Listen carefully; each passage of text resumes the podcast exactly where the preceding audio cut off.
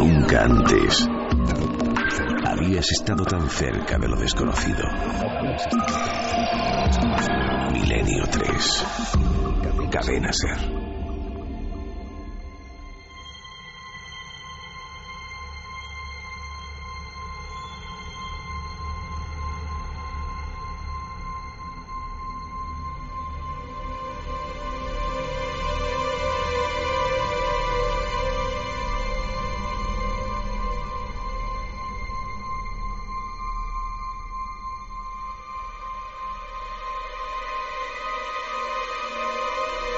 Tres y siete minutos, una historia, como ya indican los acordes musicales que ponen el calero, de conspiración nos aguarda, nos espera, narrada por Santiago Camacho, quien si no, la historia de ese hacker que perseguía. Antes, porque nuestra última comunicación fue evidentemente eh, hace siete días, daros las gracias porque al final esa convocatoria de la exposición de cuarto milenio más exitosa no ha podido ser. Lo que ya contábamos el sábado por la noche, se convirtió en redoble el domingo. Tuvo que haber anuncios en la televisión, cosa que es algo único, yo creo, para pedir por favor que la gente no acudiese a partir de las 4 de la tarde. Y reitero lo dicho, sabemos que muchísima gente no pudo acudir a la exposición de Cuarto Milenio. Mm, pedimos disculpas en ese aspecto, nos alegramos por el enorme eco y la ola de afecto tremenda e intentaremos, ojalá si es posible, hacerlo mucho mejor en el futuro. Y una cosa más, el domingo también nos ofrecisteis otro premio increíble. Nosotros, desde luego, el 2012 no lo podemos terminar mejor ni con más entusiasmo, porque al programa de Cuarto Belén en esta ocasión le disteis vosotros, que sois vosotros, una audiencia histórica, quizá seguramente la mejor de todos los tiempos, tal y como está la televisión que hemos tenido, y eso ocurre después de ocho temporadas, es mucho. Así que cuando leíamos el lunes por la mañana los confidenciales o los medios que hablan de televisión, veíamos por un lado las colas colapsando Madrid por la exposición de cuarto milenio y al otro el, récord de audiencia, ¿no? Pero, amigos, si tiene algo de positivo la televisión es que uno no se puede creer absolutamente nada. Nada porque mañana hay otro examen. O sea que yo no acabo de entender a tantos y tantos profesionales que los hay, que a veces se creen pues por encima quizá ¿no? del resto de los mortales en cualquier país por eso de la televisión la fama o el éxito concreto cuando realmente el examen es permanente es constante es cada siete días. No se puede creer uno nada en absoluto pero lo que tampoco puedo olvidar es lo ocurrido. Es la enorme ola de afecto que casi nos ha sobrepasado y que sinceramente nos sentimos de esa forma un poco sobrepasados sí sinceramente. Pero muchísimas gracias. Y con este agradecimiento sincero en Milenio 3 entramos en la historia de un hombre solitario, un hombre que perseguía algo y que dice, dice que lo encontró.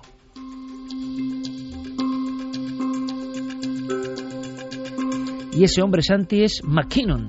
Gary McKinnon. Gary McKinnon es un hombre que ahora mismo tiene 46 años es eh, un hombre solitario, como muy bien lo has definido. De hecho, eh, es levemente autista. Hay incluso quien dice que tiene un poco del síndrome del savant, que es de esos autistas sabios que tienen una capacidad innata, en este caso para los ordenadores. De hecho, él no ha estudiado informática, todos sus conocimientos son de absoluto autodidacta y se invirtió hace 10 años, en 2002, en el eje de una gigantesca batalla legal que se dirimió, se terminó de dirimir hace apenas unos días en los tribunales británicos y el gobierno de los Estados Unidos solicitaba su extradición. ¿Por qué? Porque ni más ni menos que había sido el protagonista del el mayor ataque informático a una red militar de toda la historia. Gary McKinnon, él solito, se metió en los ordenadores más secretos de la NASA, del Pentágono, del Departamento de Defensa, de la Marina, de la Fuerza Aérea y del Ejército. En definitiva, puso patas arriba durante un año, empezó en febrero de 2001 y le capturaron en marzo de 2002, puso patas arriba la seguridad informática del país más poderoso de la Tierra. Y lo hizo desde su casa con su ordenador personal. Y con unos medios que a día de hoy parecerían ridículos. Estamos en 2001, no había banda ancha utilizaba un modem de 56K, aquellos que sonaban con chirriditos cuando se conectaban. Eh, con, unos con un ordenador eh, prácticamente autoconstruido, eh, muy precario, y se pasaba noches enteras sin dormir. llegó un momento en que se le olvidaba comer, en que se le olvidaba asearse. Y de hecho, la historia le fue obsesionando tanto que, eh, bueno, un día eh, él llevaba los horarios eh, muy a rajatabla porque él se colaba en los terminales cuando sabía que no había operarios al otro lado que le pudiesen detectar y un día se equivocó. Un día, en un ordenador de la NASA, alguien detectó un, un, cursor que se movía solo por la pantalla y empezaba a ejecutar comandos. Eso fue lo que levantó. Superstición. Exactamente, lo que levantó la voz de alarma y finalmente Gary McKinnon fue localizado en Gran Bretaña. Pues bien, Gary McKinnon, en ese momento en el que fue capturado por la policía inglesa, se encontró con una tremenda sorpresa. El ejército y sobre todo la justicia estadounidense le reclamaban y le reclamaban para cumplir una pena tremenda. Él mismo nos lo cuenta. Aparentemente son siete cargos de daños maliciosos intencionados y acceso no autorizado, cada uno de diez años como máximo, cada uno. Y previamente el gobierno americano había intentado hacer algún trato conmigo donde decían, si no nos fuerzas a ir a través de la extradición y simplemente vienes bajo tu libre voluntad, entonces te meteremos solo de tres a cuatro años en prisión, la mayoría de los cuales puedes cumplir en tu propio país después de seis o doce meses. Yo dije, bien, eso suena magnífico, dádmelo por escrito. Imagínate lo que ocurrió, no lo conseguí por escrito.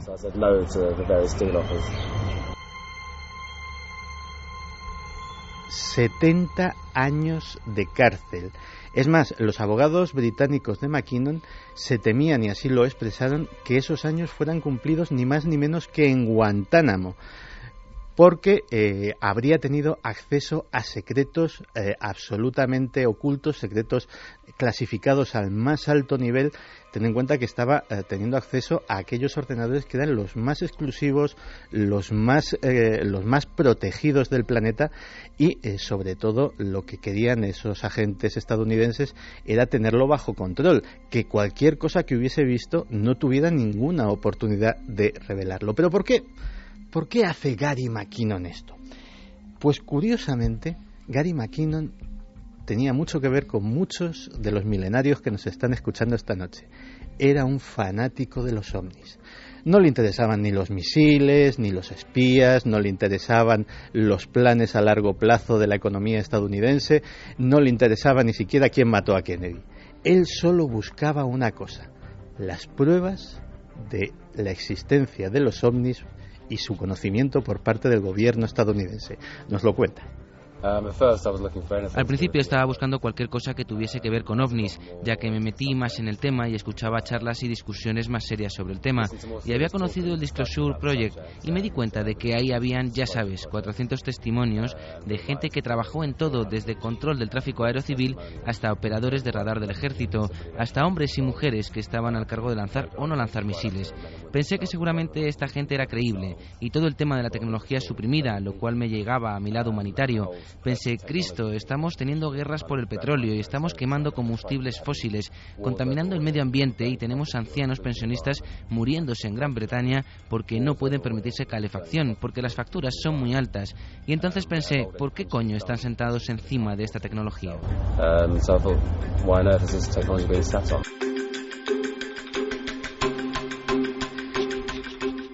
pues durante estos 10 años, Gary McKinnon ha hablado y ha hablado mucho y ha hablado sobre lo que se encontró durante todo aquel año.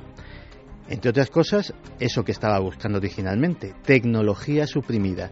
Él dijo que podía haber dispositivos de energía libre, sin petróleo, sin energía nuclear, cosas que pueden solucionar la crisis del mundial de la energía de un plumazo y que sin embargo siguen clasificadas. Y es más, él pudo establecer, según dice, los hilos que conectaban eso con qué? Con ovnis, con ovnis capturados o con ovnis recuperados por los estadounidenses que habrían sido sometidos a ingeniería inversa, es decir, que habrían sido estudiada su tecnología y de alguna manera algunos incluso adelantos que estamos disfrutando de ellos actualmente podrían ser de esa procedencia extraterrestre.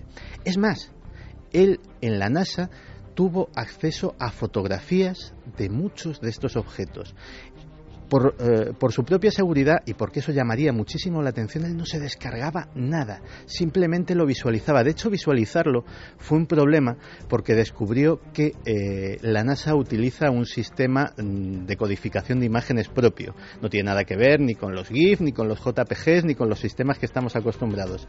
Primero intentó desencriptarlo él, no lo consiguió y entonces hizo una cosa muy sencilla utilizó los propios ordenadores en los que se metía y, digámoslo así, veía una reproducción en su pantalla de la pantalla del ordenador en el que se había colado y que sí tenía la capacidad de desencriptar esas imágenes.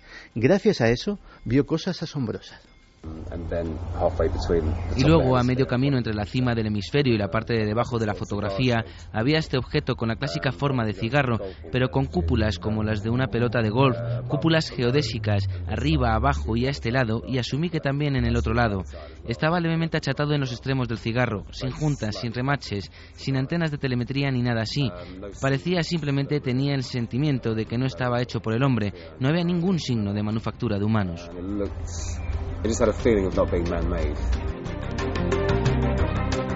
Pero lo que está describiendo Santiago, este tal McKinnon entonces es una especie de ovni.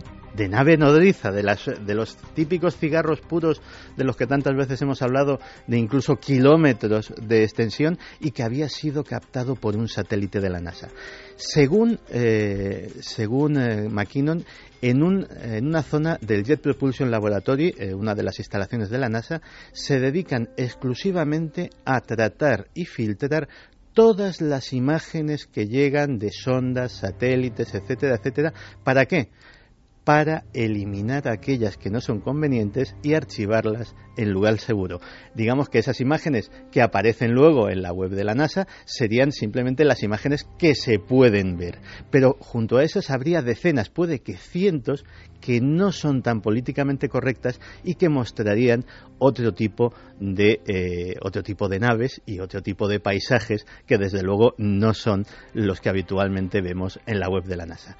Pero si vio algo realmente asombroso fue una hoja de Excel, una hoja de, de una tabla de cálculo que tenía simplemente un nombre, libro de acceso, y que hablaba de agentes no terrestres. Um, Había una hoja de cálculo de Excel y su título era Oficiales no terrestres y tenía nombres, rangos, no era una lista muy larga, no llenaba toda la pantalla, creo. Pero esto suena a Men in Black directamente, es decir, em, tenemos que dar algún crédito a este McKinnon ha inventado, ha fabulado, se ha creído su delirio, porque pruebas no tiene, ¿no, Santi? Pruebas no tiene. De entrada, él eh, no solamente ya no tiene acceso ni siquiera a sus propios ordenadores, y de hecho eh, se justificaba diciendo que él no podía descargarse nada porque eso sí que hubiese levantado las alarmas. Él era simplemente un curioso, un, un mirón. Se dedicaba a saltar de ordenador en ordenador y, eh, bueno, pues ver lo que había allí, tomar, si acaso, algunas notas. McKinnon no puede tener acceso a ningún tipo de terminal ni eh, ordenador ni teléfono móvil que tenga acceso a Internet desde que le capturaron por decreto de la justicia británica, eso sigue en pie. Es decir, eh, a él le tienen que escribir los emails o le tienen que, o si quiere consultar el periódico, se lo tiene que comprar en el kiosco como todo hijo de vecino. Es decir, no puede acceder a, Internet, es parte de, su condena. Y bueno, eh, evidentemente, en teoría, no hay pruebas que respalden sus afirmaciones. Claro, por un lado, Santi, no hay pruebas, evidentemente, de estas cosas tan increíbles que él cuenta, pero por otro extraña la condena, ¿no? Y la persecución que ha debido hacer este tipo para que la persecución sea como un hereje de los tiempos de la Inquisición, ¿no? Hoy en día. De hecho, eh, he dicho, no hay prueba, al parecer, porque hay una teoría entre los conspiranoicos británicos eh, McKinnon ha tenido eh, durante todo este tiempo mucho contacto con eh, diplomáticos, agentes de la CIA, gente del Departamento de Justicia de Estados Unidos, intentando negociar lo suyo, digámoslo así. Y hay quien no ve descabellado que McKinnon realmente tenga un disco duro o tenga algún tipo de información que esté guardada a buen recaudo, puede que en alguna, algún despacho de abogados británico para ser revelada en caso de que le sucediese algo.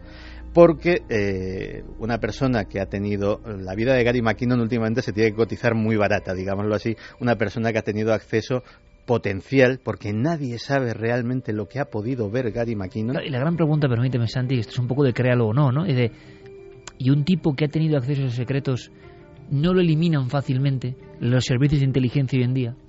Es la pregunta que yo lanzo, no lo sé. Podrían eliminarlo, pero efectivamente, si Gary McKinnon nos cuenta que se ha visto una hoja de Excel con agentes extraterrestres o que ha visto decenas de fotografías de ovnis en los archivos de la NASA, efectivamente es un créalo, ¿no? Si realmente eh, alguien se tomase la molestia de quitarle de en medio, digamos que esos testimonios previos cogerían bastante más credibilidad, cosa que evidentemente eh, habría quien no le convendría. Eso sin contar con la posible amenaza de que existiese esa información, eh, esa información guardada a buen recaudo y que apareciese en la BBC al día siguiente. ¿Y no nos da la impresión, Santiago, un poco tú a ojo de buen cubero y conocedor del mundo de la conspiración como nadie, de que Maquino, no sabemos qué ha visto que no, pero que estas declaraciones grabadas son un poco aviso navegantes mm. para decir, oye, que tengo todo esto, o que he visto todo esto, o que me guardo algunas en la manga para que no me pase nada, ¿no?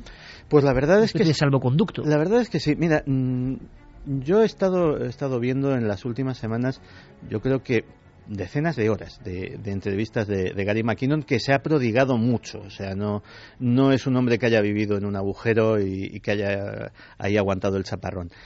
Y eh, analizando al personaje, eh, evidentemente es, eh, es, un tipo raro, efectivamente es muy retraído, ese, ese, pequeño autismo se le nota muchísimo, pero yo solo puedo decir una cosa, lo que cuenta se lo cree. O sea, no está fabulando, no al menos conscientemente, y no está mintiendo. Es, eh, es, una persona que está muy convencida de que ha visto lo que ha visto. Además, de esos testimonios, sabes que, que, cuando llevas mucho en esta profesión lo acabas, acabas desarrollando un olfato, que destila mucha honestidad, primero porque no tiene contradicciones y luego porque no es nada exagerado. O sea, cuando cuenta lo de la hoja de Excel, dice, pues creo que no llenaba la pantalla. Y entonces la entrevistadora le repregunta, dice, pero ¿cuántos serían? ¿20? a lo mejor 30, no más. Es decir, ese, ese pequeño, de, lo he visto, tiene importancia, pero como es mi, es mi vivencia y es mi vida, tampoco lo exagero, tampoco digo, no, es que vi hojas y hojas. No, es, es un testimonio muy creíble. Entonces sí, efectivamente es muy probable que ten en cuenta que Gary McKinnon ha sido, ha sido defendido por un gran bufete de abogados de, de Londres, ha estado muy bien asesorado durante toda su defensa, eh, aquí ha llegado muy poco, pero su, su, caso no solamente en el, ámbito ufológico, en el ámbito de los activistas de Internet, en el ámbito de la gente que aboga por la libertad de información, etcétera, etcétera, ha sido, eh, ha sido una, auténtica, una auténtica bandera, con lo cual ha sido un caso muy mediático, ya te digo que aunque no haya llegado aquí, sí en, sí en Gran Bretaña y en otros países, y por tanto la asesoría legal que ha tenido ha sido muy fuerte y posiblemente alguien le haya dicho, oye, tú cuenta qué has visto y da la sensación de que por lo menos eh, puedes tener algo guardado en la recámara porque a lo mejor eh, así incluso pues evitamos que se pase a mayores. La increíble historia de Gary McKinnon. Mm, ¿Y vosotros? Amigos oyentes, ¿qué opináis? ¿Es posible esto a estas alturas? ¿Por qué esa persecución? ¿Qué ha hecho ese hombre? Claro, el gran misterio, cómo un tipo desde su casa, autodidacta y con un modem de 56K, ha creado esta especie de apocalipsis en la red como nadie antes, ¿no? Bueno, pues son misterios que están ahí y que nos trae Santiago Camacho. Y has mencionado, Santi, eso de tecnología invertida, tecnología eh, fuera de lo común, tecnología que realmente significa o quiere decir que hay cosas ya puestas en práctica que no llegan al común de los mortales y es que sobre eso va el creo no de esta semana que es apasionante. Sobre eso va, hay muchos inventos eh, que han sido ensombrecidos por ciertos poderes. Dicen, aseguran, seguramente es así, pero el que nos trae ahora Diego Marañón de verdad eh, es para recordarlo y enmarcarlo, porque es uno de los más difundidos. Conectamos rápidamente con ese cubículo ¿eh? donde está Diego Marañón y sus alucinantes historias.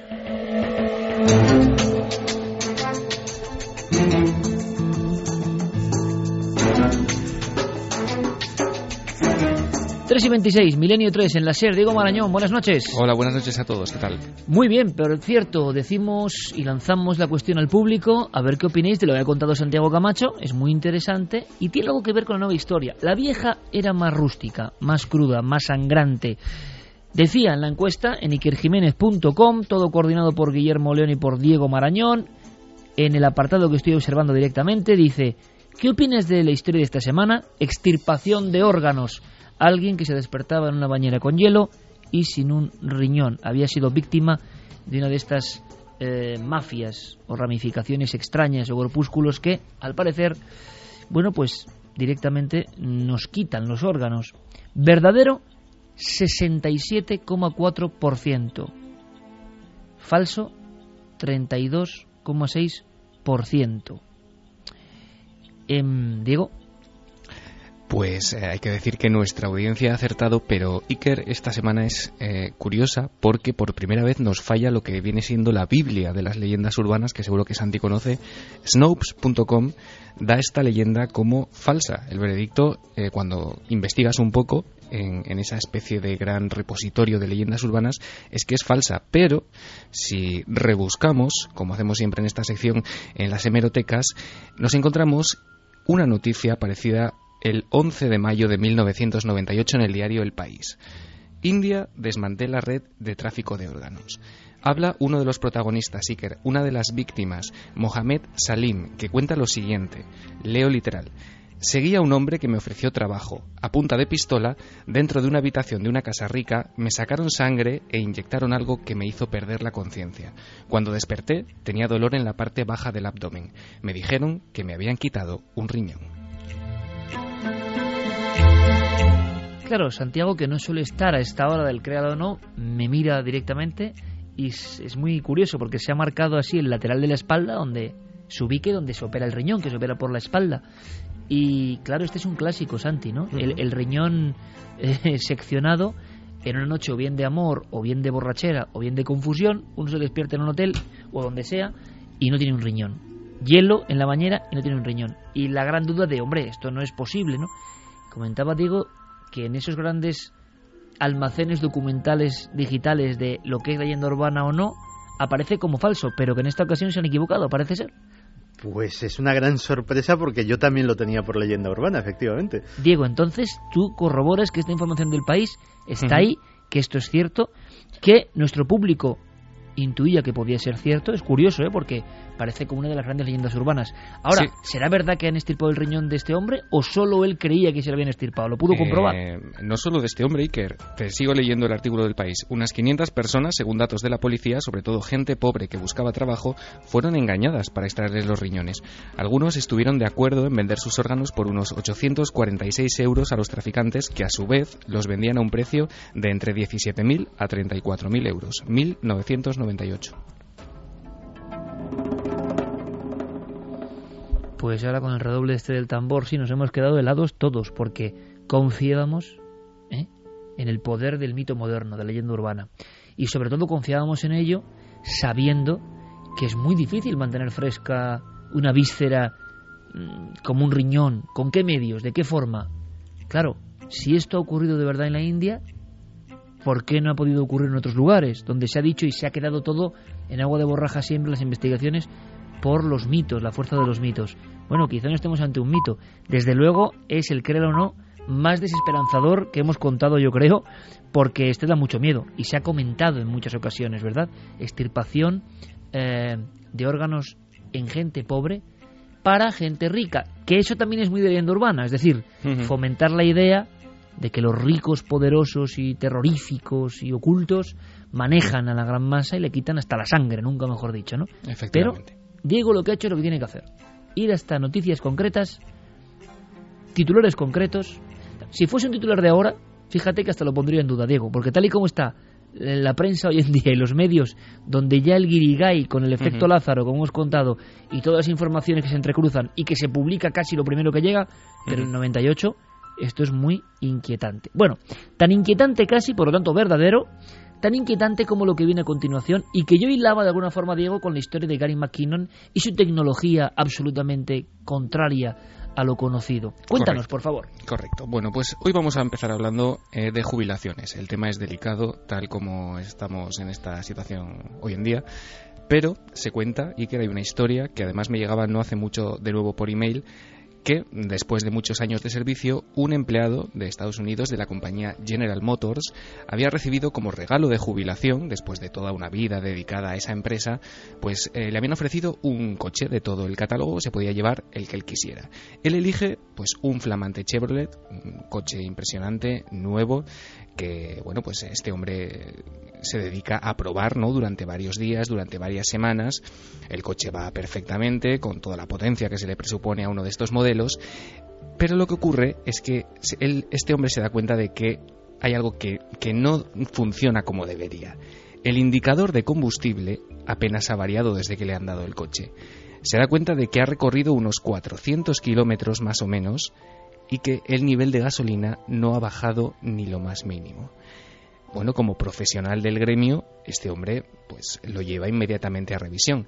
Eh, le explica lo que le, lo que está ocurriendo a los mecánicos. Los mecánicos, eh, en fin, entre muecas de sorpresa, de palidez, eh, de parece ser que nos han pillado, le dicen que por favor deje el coche eh, en revisión y que al cabo de unos días eh, le darán pues una respuesta, una solución a, esta, a este problema o a esta, a esta curiosa característica, porque realmente no es un problema, es una bendición. Es una bendición, ¿no? Lógicamente. Bien, al cabo de unos días eh, le llaman del taller y le dicen que puede, que puede pasarse a recoger ese coche. Sin embargo, el coche que él había dejado no volverá a aparecer ante sus ojos. Lo que le traen es un modelo, el mismo modelo, pero es un coche absolutamente nuevo, eh, con un nuevo carburador, con un nuevo eh, nivel de medición de combustible y que parece funcionar igual que nos funciona a todos, ¿no? Es decir, eh, la gasolina baja a mucha más velocidad. Está tragando gasofa litros, Efectivamente. Aquel coche que él había dejado en el taller no vuelve a aparecer. Él se da cuenta de que eh, de alguna manera ha llegado a, un, coche, a un modelo que nunca debería haber sido descubierto, que ha salido de una cadena más o menos eh, clandestina o, o que siempre debería haber permanecido oculto, ¿no? Eh, es un carburador, desde luego, mucho más económico que todos los que circulan hoy en día en nuestras carreteras. Consume un litro de combustible para casi 400 kilómetros y lo que él piensa es que eh, ha descubierto que algunas compañías, incluida esta suya, eh, tienen la manera de, o han llegado a la tecnología capaz de conseguir este, eh, este bajo consumo de combustible probablemente para eh, los propios eh, empleados o los propios directivos de esa compañía. ¿Habría descubierto nuestro protagonista en un secreto vedado al común de los mortales? Pues esa es la pregunta que tenemos para esta semana. ¿Esta historia, realidad o leyenda urbana? Como siempre, créalo o no.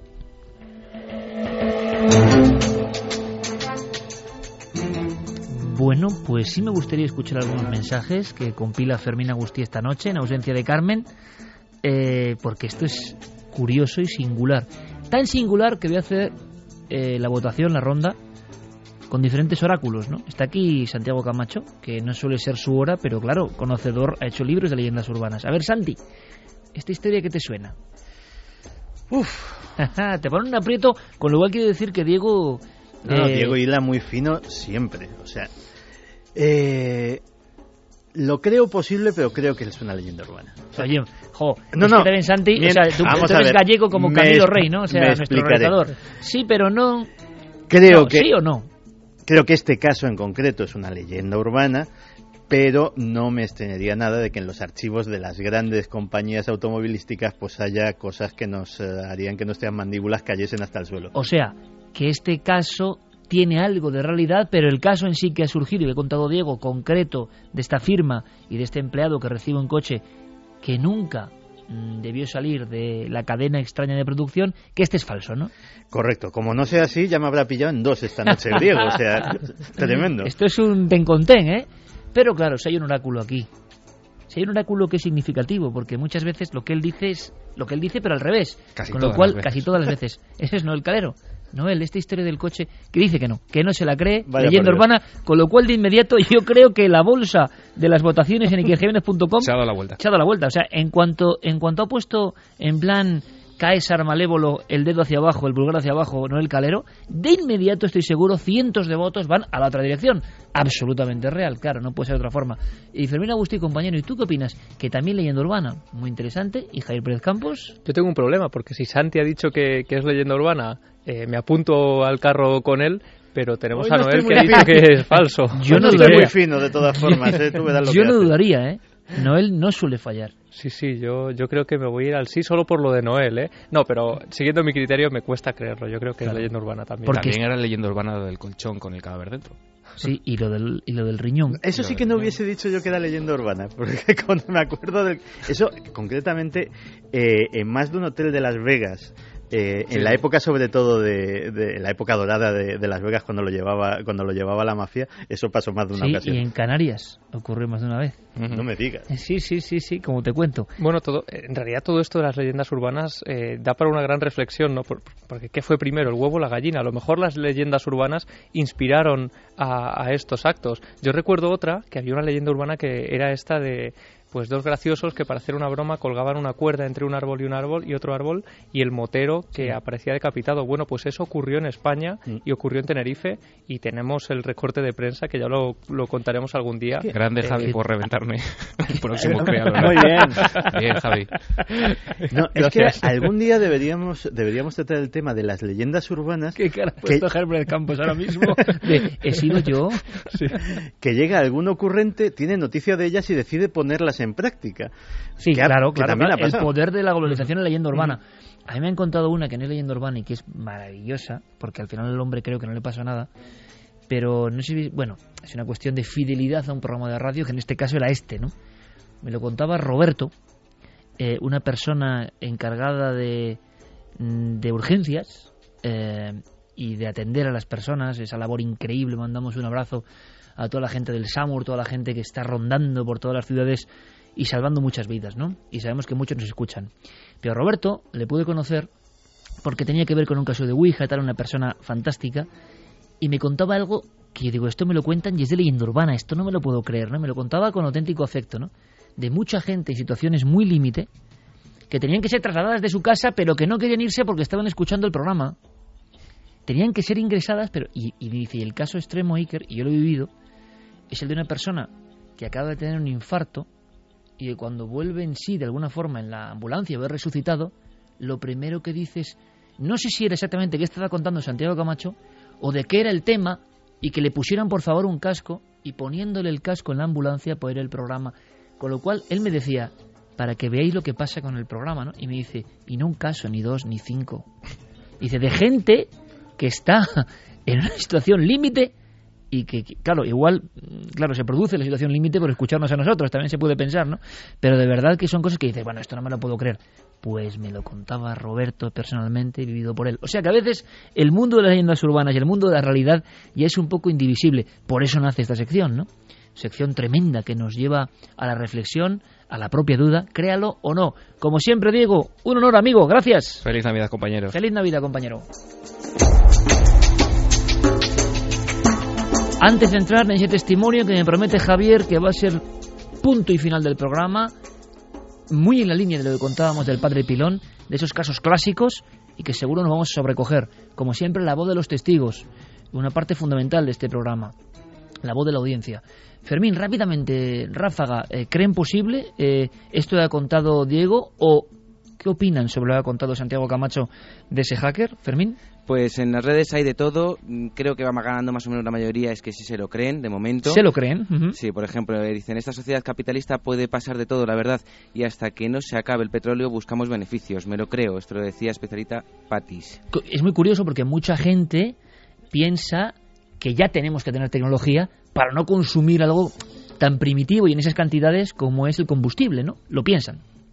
Luego también eh, Marian Hernando decía el tráfico de órganos es una gran mafia y mueve muchos millones en todo el mundo por la resolución del créalo o no.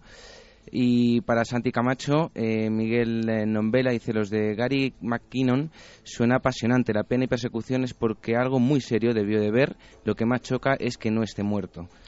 Que es lo que decíamos, ¿no? Como un tipo así no se lo han cepillado rápidamente. Pero claro, también sería tremendo, ¿o no?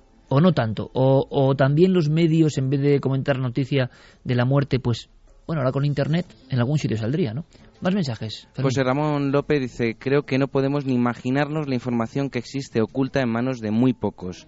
Santiago Romero, la pena es eh, por entrar o para evitar que diga algo, no porque haya visto algo concreto. Si lo matan es peor cara a la imagen. Bueno, pues lo dejamos ahí porque ahí está la panoplia clara. Las personas creen profundamente en que hay individuos que, por un reto personal, como el caso de McKinnon, han accedido a información que está vedada. Lo mismo me contaba Diego Marañón.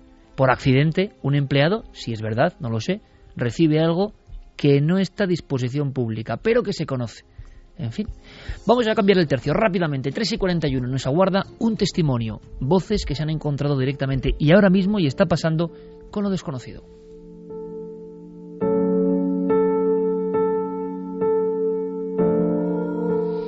Historia tan reciente y tan grave para quienes la están sufriendo que parece que van a poner en venta el piso porque no aguantan más. No es fácil poner en venta un piso hoy en día. Sí, de hecho, eh, varios de los hijos de esta familia ya han salido de la casa, se han marchado a vivir fuera de allí. Ahora mismo, esta noche, están eh, el matrimonio principal y alguno de los, de los hijos, las hijas en concreto. Y este caso, que tiene lugar en, Torrejón de Ardoz, nos muestra cómo gran parte de los testimonios que están llegando, y sonará a los oyentes, tienen que ver casi siempre en el núcleo ¿no? familiar, en la vivienda donde, donde desarrollan pues, gran parte de su vida. Parece que en lo cotidiano habita a veces el misterio. Si en el Torrejón, permítanme Javi, me imagino una construcción bastante moderna, relativamente moderna. No hablamos de un caserón porque son zonas construidas de aluvión sobre todo en los años 60, 70, ¿no? Sí, sí, es una casa eh, pues de esa época aproximadamente. Esta familia entra a vivir allí más o menos a mediados de los años 90. Entran a vivir, podemos eh, imaginarlo, ¿no? Como una familia feliz que entra a, ese lugar. Sí que es cierto que desde un primer momento el antiguo propietario ya les da un dato de lo que había ocurrido en esa casa y también desde el principio ellos empiezan a ser conscientes de que algo extraño está ocurriendo en esa vivienda. Nos vinimos aquí hace como 15 años y al poco de llegar nos dijeron que lo que es por el lavadero se había ahorcado un hombre y ahora como, no sé, un par de años o algo más. Fue cuando empezaron ya que si las puertas, que si las luces, ruidos por las noches y claro, cada vez era peor, peor, peor y entonces luego ya se desató todo. Estamos oyendo a Manuel, el padre de familia, de, de esta familia en la que todos los miembros han sido no solo testigos de fenómenos extraños, sino también agredidos por una especie de mano invisible que parece lanzarles objetos eh, con toda fuerza. Desde ese primer día, poco a poco los fenómenos parecen que van aumentando de forma progresiva, casi como si algo estuviera formándose o materializándose en el interior de esos pasillos cada vez eh, con más agresividad, hasta el punto de que llega a lanzar objetos peligrosos que llegan a poner en riesgo la salud y la, y la vida de las personas que están viviendo allí. Hablamos, Javi, eh, del mismo efecto mm, del ya remencionado y reconocido caso Vallecas, cuando algunos de los hijos reciben golpes, impactos, vasos, se lo da con un cuchillo, eh, de algo que es lanzado directamente por manos invisibles. Sí, y además es curioso que me hagas este paralelismo, ¿no? Porque me consta que estás escuchando esto, eh, pues ahora en directo, ¿no? Por primera vez y vas a, a, escuchar un testimonio que te va a sonar bastante de ese caso Vallecas, porque también hay un cuchillo de por medio. Empezaron a ya tirar que sí, primero frutas y claro, eso iba cada vez peor, peor. Luego ya empezaron con los vasos, ya cucharas, abrían el lavavajillas y tiraban las cucharas calientes. Entonces hubo un momento que estaban aquí mis hijas solas un día y tiraron algo y vieron en, en la secadora. Cuando se levantaron vieron que era un cuchillo de estos grandes de cortar hasta carne y entonces ya me dio miedo.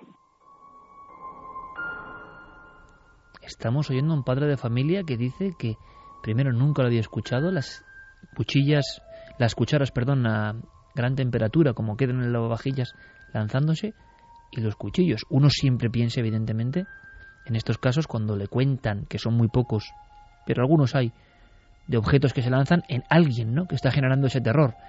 Pero claro, es la propia familia, dos niñas y un cuchillo de grandes dimensiones.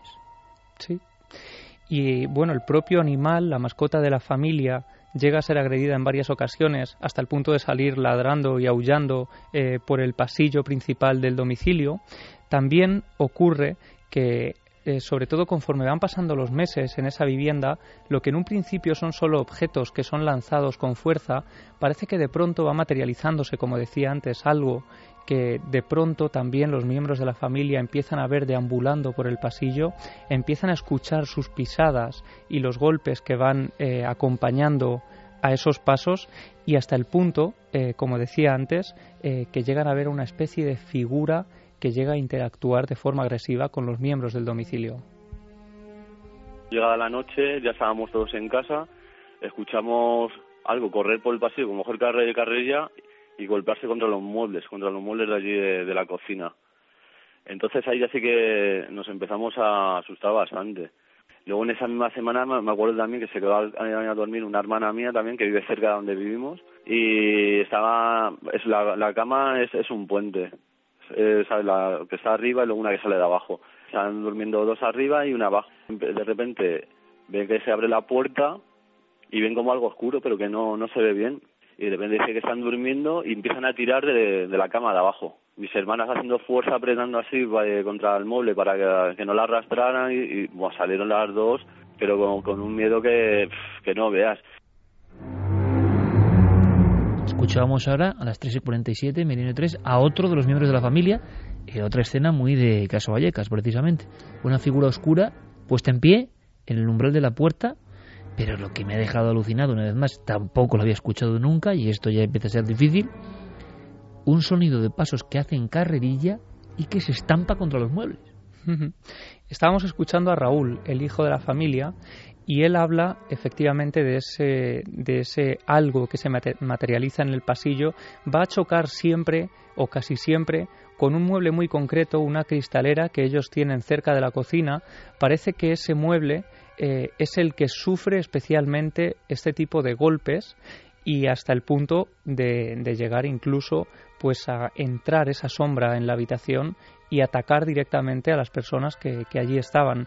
Para que te hagas una idea, Iker, él me decía que desde que compran la casa hasta día de hoy, por allí han pasado pues cerca de entre 30 y 50 personas. Dice que todos, sin excepción, han sido testigos de fenómenos extraños.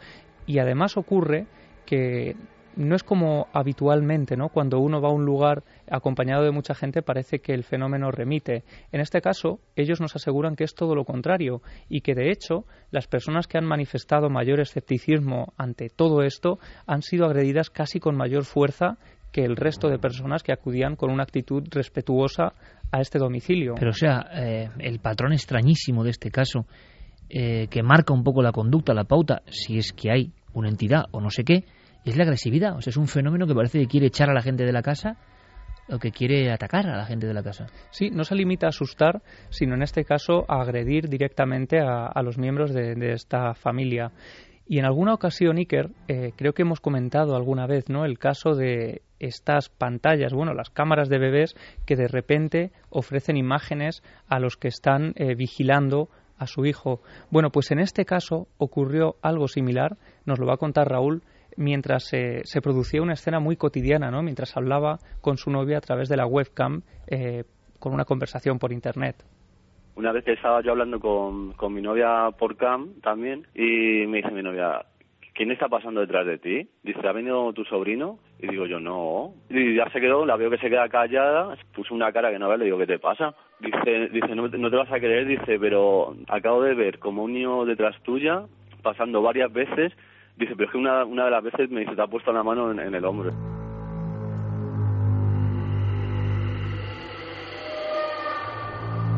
Este tipo de fenómenos cada vez, como decía, va cobrando más y más fuerza. Eh, sobre todo, y una vez más, aparece una, algo ¿no? que, ocurre en este tipo de historias, que son unas obras, unas obras en las que se tira un muro eh, de la cocina. Parece que a partir de ahí el fenómeno se vuelve todavía mucho más agresivo, hasta el punto de que, bueno, ellos eh, deciden marcharse unos días de vacaciones, quizá también para alejarse un poco de todo esto que tanto pánico está eh, infundiendo en la familia y también en los amigos. Hay casos de amigos, el caso es extensísimo, pero hay casos de amigos que no han vuelto a esa casa después de lo que ha ocurrido allí. Ellos se marchan unos días de vacaciones y cuando vuelven se encuentran con una sorpresa. Parece que los vecinos también han sido testigos de algo extraño en ese, en ese domicilio. Me acuerdo que nos fuimos todos, estuvimos en Deña por ahí y cuando llegamos eh, el chico se trabaja una gasolinera, eh, sale pues tarde, sale a las 3 o las 4 de la mañana y decía que todas las noches que quién era la persona que se asomaba allí en, en la ventana. Nosotros, ¿qué persona? No decía, pero ¿no habéis dejado alguien las llaves de vuestra casa? Pues dice, pues las noches asomaba como un hombre allí, dice, alto, oscuro, dice, y se quedaba mirando fijamente hacia, hacia la entrada del portal.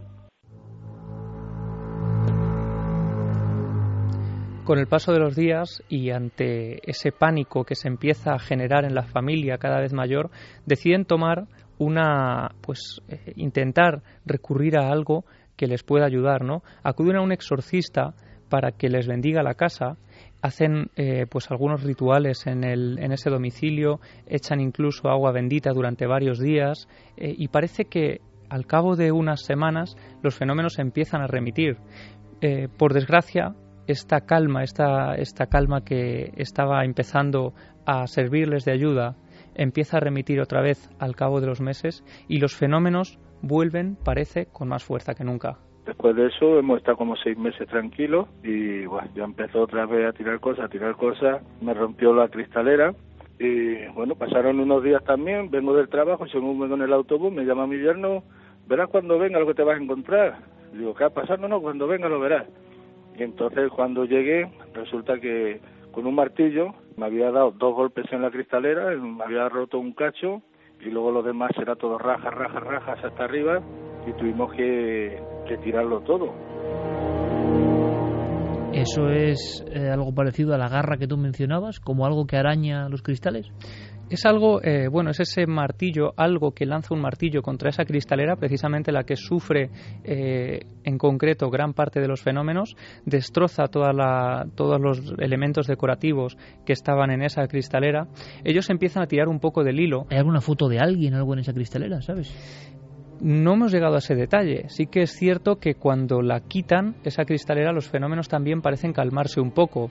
Pero ellos empiezan a tirar del hilo y descubren que en ese edificio no solo ha habido ese, ese suicidio, ese ahorcamiento del que le hablaban antes, sino también la muerte de un joven de 22 años en su habitación y un hombre que disparó a su mujer en la cabeza y que posteriormente fue eh, llevado a prisión. Como esos lugares donde parece que la tragedia eh, cobra fuerza. Finalmente, estos fenómenos han continuado hasta el día de hoy, como digo. ¿Se están produciendo hoy? Sí, en noches como hoy siguen produciéndose hasta el punto de que la familia a finales de enero está eh, bueno llevando los trámites para poner el piso a la venta. De hecho, nos han pedido absoluta discreción porque, eh, desde luego, esto dificultaría ¿no? esa, esa No quieren que sepa que eso dice mucho el lugar donde es y, claro, porque esto sería tremendo. Claro. Pero bueno, parece que se han calmado un poco, salvo que eh, desde hace unos meses a esta parte el fenómeno parece haberse desplazado al interior de su propio dormitorio. Me dicen mis padres que sí que está en la habitación de ellos, porque dice que cuando se tumban empieza a dar golpes así, bueno, a arañar con las uñas en la mesita, y a dar golpecitos, se escucha un sonido, dice, como si estuviera gruñendo un animal o algo. Hace poquito mi mujer me ha tenido que cambiar el sitio porque ella duerme en un lado y le yo escuchaba como una respiración y unos ronquidos. Es que estás acostado y, y es que siente la respiración en la oreja. O sea que estamos en la cama y tenemos la sensación de que tenemos gente allá en nuestro. Claro, aquí podemos hablar evidentemente de esa sugestión, de esa sensación ya de intranquilidad permanente que se adueña de todo, pero ¿será verdad que tantas personas han vivido fenómenos de este tipo? A mí me cuesta creerlo. ¿Será verdad? Bueno, vamos a ver si con las cámaras y con nuestra presencia, eh, Javier, logramos descubrir algo y que no ocurra como pasa tantas veces que todo eso remite, no se desarrolla cuando uno está intentando grabarlo, porque nos llegan noticias de que hay grabaciones, incluso algunos de los fenómenos, lo dejamos ahí, grabaciones directamente de algunos de estos fenómenos, pero eso también tenemos que ponerlo como investigadores, haciendo un poco como hacía el padre Pilón en tela de juicio hasta que no lo comprobemos nosotros. Pero lo cierto y verdad, para finalizar, es que una familia española, en un lugar tan denso, hablando de población, como Torrejón, está viviendo estos fenómenos y no es un caso antiguo, sino como tantos otros, se está desarrollando el drama ahora mismo, sea lo que sea. Investigaremos, Javi, la única salida. Investigaremos y lo haremos además, como dices, con absoluto escepticismo, porque además en este caso nos viene de perlas. Parece ser que esa actitud es la que eh, activa el fenómeno. Vamos a ver qué ocurre. Me parece muy bien. Con esa sana lejanía del fenómeno, a ver si es verdad que ocurre, pero llévate un casco por si acaso, no sea que, que te agreda ese lo que sea. Lo decimos en tono jocoso y que no pase nada, por supuesto. Cambiamos de tercio Noel y estamos en la última franja de Milenio 3.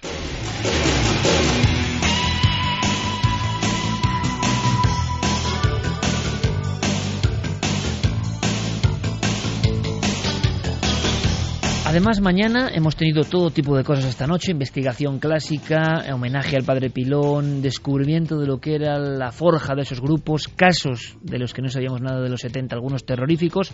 Conectado todo esto con la información final de Javier Pérez Campos, hemos sabido de la historia de ese hacker que tiene muchos problemas porque al parecer ha descubierto algo muy gordo y también, gracias a Diego Marañón, hemos conocido que las historias más terroríficas que creíamos leyenda resulta que son verdad.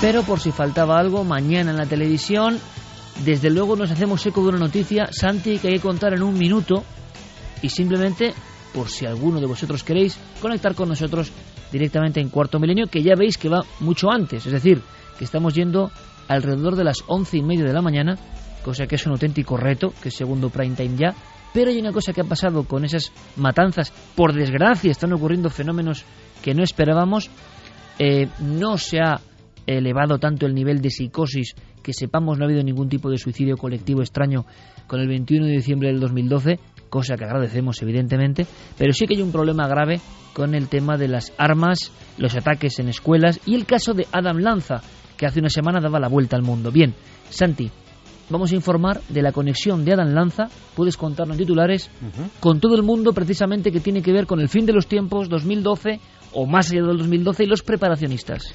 Pues sí, porque efectivamente se ha descubierto que la madre de Adam Lanza, que también murió víctima de la furia asesina de su hijo, pues era una prepper, era una preparacionista, una survivalista, como las llamaban hace unos años. Era una persona que acumulaba armas, acumulaba víveres, para el caso de que sucediese algo, el fin del mundo o no, o una crisis política, una crisis financiera, eh, una epidemia global, están preparados para todo. Pues vamos a analizar qué son estos preparacionistas, qué relación pueden tener con este tipo eh, de hechos y qué ideas, incluso políticas, les inspiran. Pues mañana te escuchamos y te vemos, Santi. Gracias. Gracias a ti. Noel Calero, muchas gracias. Fermín Agustín, muchas gracias por el trabajo. Javier, que continuamos nuestra investigación. Semana intensa, seguro, para ti, como siempre. Gracias, compañero. Gracias, Iker. Feliz Navidad para todos, por supuesto. Que paséis una noche eh, de armonía y de paz con los vuestros.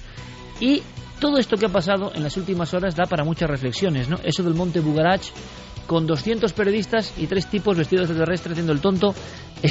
es decir, o lo del Cerro Uritorco en Argentina, donde se programaba o se creía que iba a haber un suicidio colectivo. Cualquier cosa que diga que cualquiera prácticamente a través de la red hace que haya 200 periodistas detrás.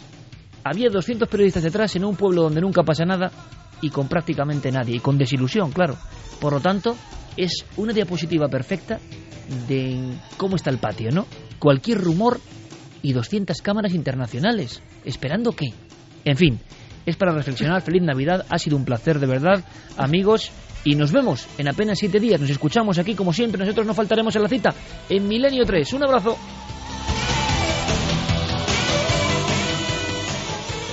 Milenio 3. Cadena Ser.